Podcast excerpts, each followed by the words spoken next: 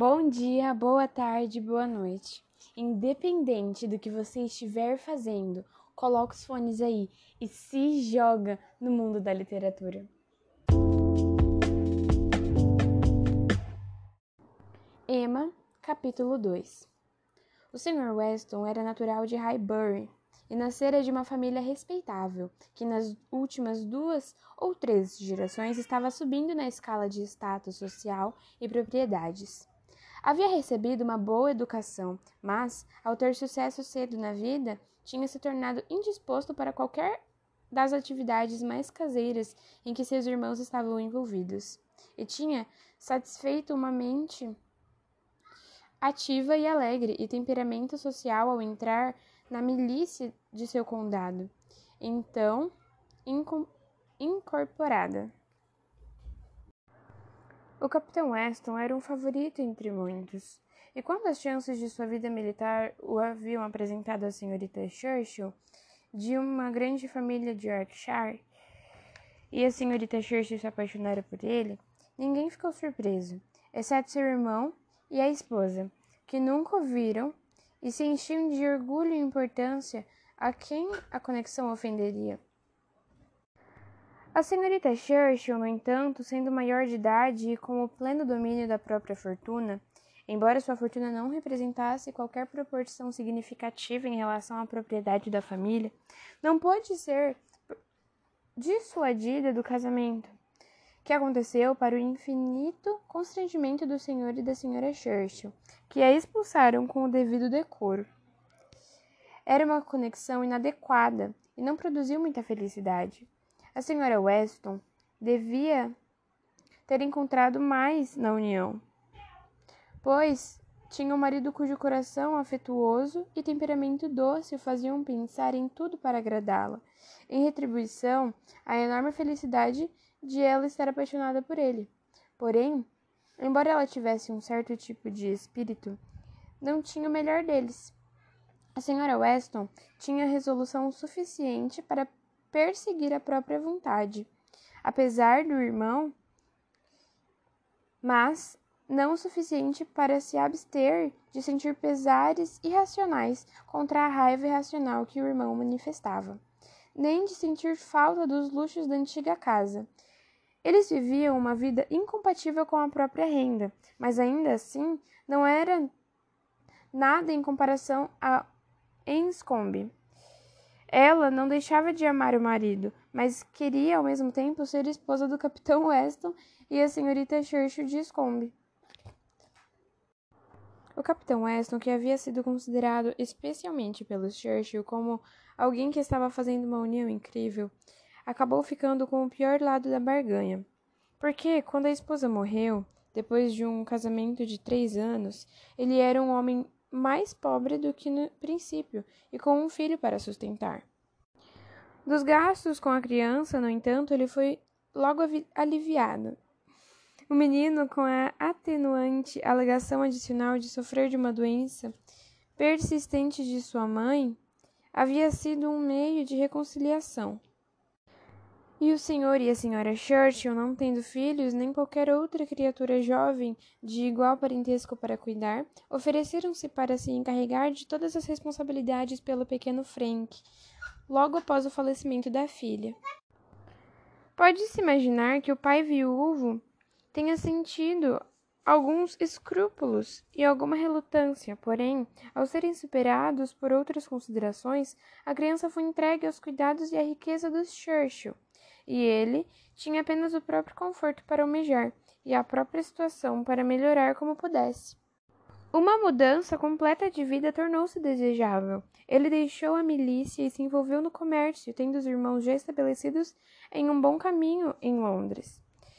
O que lhe proporcionou um início favorável foi uma preocupação que trouxe emprego em apenas suficiente ele ainda tinha uma pequena casa em Highbury, onde passava a maior parte dos dias de lazer, e entre a ocupação útil e os prazeres da sociedade, os 18 ou 20 anos seguintes de sua vida passaram-se alegremente.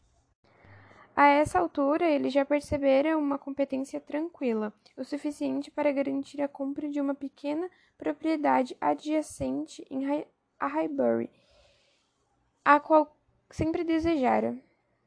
O suficiente para se casar com uma mulher de herança tão inexistente como a própria senhorita Taylor e viver de acordo com os desejos de sua própria disposição amigável e social.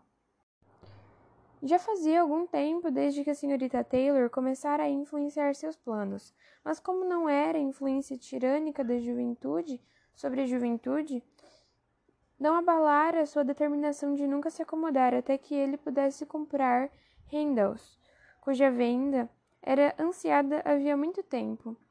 Mas ele seguiu em frente com, seus com esses objetivos em vista, até que foram realizados. Ele fez fortuna, comprou a casa e obteve a esposa.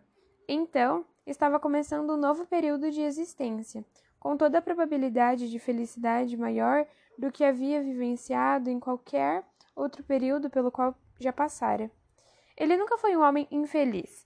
Seu próprio temperamento o protegera disso, mesmo em seu primeiro casamento, mas o segundo deveria mostrar-lhe o deleite que seria ter uma mulher ponderada e verdadeiramente amável, e deveria lhe dar a mais agradável prova de ser muito melhor escolher do que ser escolhido, incitar a gratidão do que senti-la.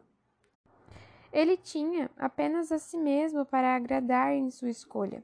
Sua fortuna era sua. Quanto a Frank, era mais do que ser tacitamente criado como herdeiro de seu tio tornou-se uma adoção tão declarada que ele assumiu o nome Churchill ao atingir a maioridade.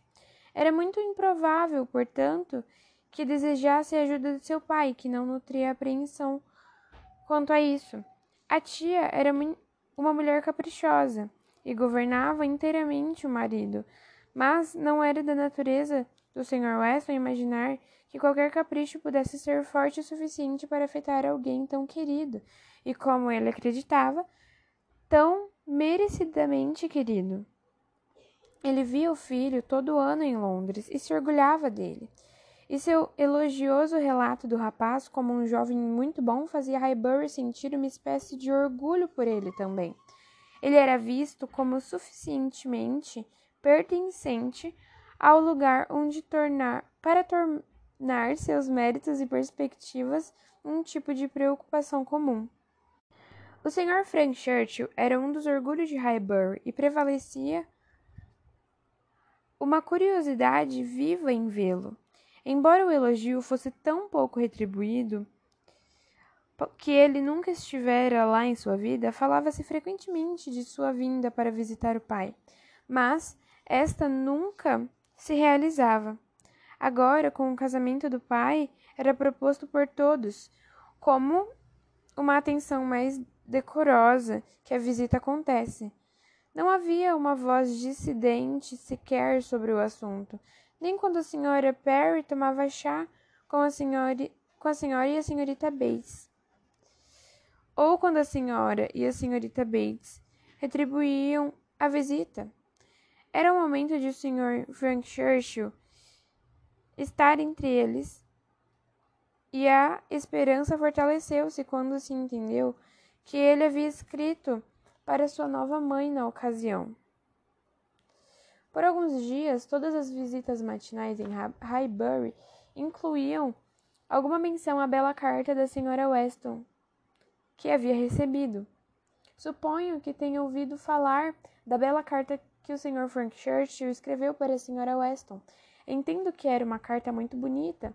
De fato, o Sr. Woodhouse me contou sobre ela. O Sr. Woodhouse viu a carta e diz que nunca viu uma carta tão bonita em sua vida. Era de fato uma carta altamente valorizada. A Sra. Weston naturalmente for... formou uma ideia muito favorável do jovem. A tal atenção agradável era uma prova irre... irresistível de seu grande bom senso e uma adição muito bem-vinda a todas as fontes e a todas as expressões de congratulação que seu casamento já assegurara. Ela se sentia uma mulher muito feliz e viver o suficiente para saber o quanto poderia ser considerada bem-aventurada pelos demais. O único pesar era uma separação parcial de amigas cujo afeto por ela nunca esfriara e que mal podiam suportar se afastar dela. Ela sabia que às vezes deviam sentir sua falta e não podia pensar, sem dor, em Emma, perder um único prazer ou sofrer uma hora de tédio pela falta de companhia. Mas a querida Emma não tinha uma personalidade fraca. Ela suportava melhor sua situação do que a maioria das garotas teria suportado. E tinha juízo, energia e humor que poderiam esperar que a suportassem bem e com facilidade suas pequenas dificuldades e privações. E então havia tal conforto na distância muito tranquila de Randalls a Hartfield, tão conveniente até mesmo para a solitária caminhada feminina, e de acordo com a disposição e as circunstâncias do Sr. Weston, que não faria da estação que se aproximava nenhum empecilho para passarem metade das noites da semana juntas. Sua situação era, ao mesmo tempo, motivo de horas de gratidão à Sra. Weston e de momentos de apenas arrependimento. E sua satisfação, mais do que satisfação, seu prazer alegre era tão justo e tão evidente que Emma, por mais que conhecesse o pai, às vezes era surpreendida por ele ainda ser capaz de sentir pena da pobre senhorita Taylor. Quando a deixavam em Randalls, no centro de todo o conforto doméstico, ou haviam ir embora à noite, assistida por seu marido simpático, e embarcar em uma carruagem própria. Mas ela nunca se foi sem que o Sr. Woodhouse desse um suspiro gentil e dissesse: Ah, pobre senhorita Taylor. Ela se sentiria muito feliz em ficar. Não havia como superar a senhorita Taylor, nem muita probabilidade de deixar de sentir pena dela. Mas algumas semanas trouxeram certo alívio para o Sr. Woodhouse. Os elogios dos vizinhos acabaram. Ele não era mais afrontado por lhe desejarem alegria em razão de um evento tão doloroso, e o bolo de casamento, que tinha sido uma grande aflição para ele, fora todo comido. Seu estômago não podia suportar nada muito forte, e ele nunca poderia acreditar que o das outras pessoas fosse diferente, o que era prejudicial para ele. O Sr. Woodhouse considerava impróprio para qualquer pessoa e, portanto, ele tentava dissuadi-las de comer qualquer porção de bolo de casamento. Porém, quando isso se provou um esforço em vão, empenhou-se seriamente em evitar que o comessem. Ele tivera cuidado de consultar o Sr. Perry, o boticário, sobre o assunto. Perry era um homem inteligente e gentil, cujas visitas frequentes eram um dos confortos da vida do Sr. Woodhouse.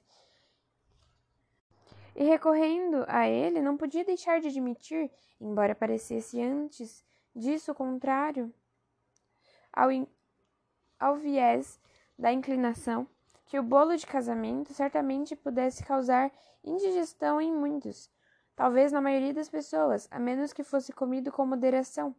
Com tal opinião, para confirmar a sua, o Sr. Woodhouse esperava influenciar todos os visitantes dos recém-casados, mas ainda assim o bolo foi comido, e não havia descanso para seus nervos benevolentes até que tudo tivesse se esgotado. Havia um rumor estranho em Highbury de todos os pequenos Perry terem sido vistos com uma fatia de bolo de casamento da Sra. Weston nas mãos, mas o Sr. Woodhouse nunca acreditara nisso.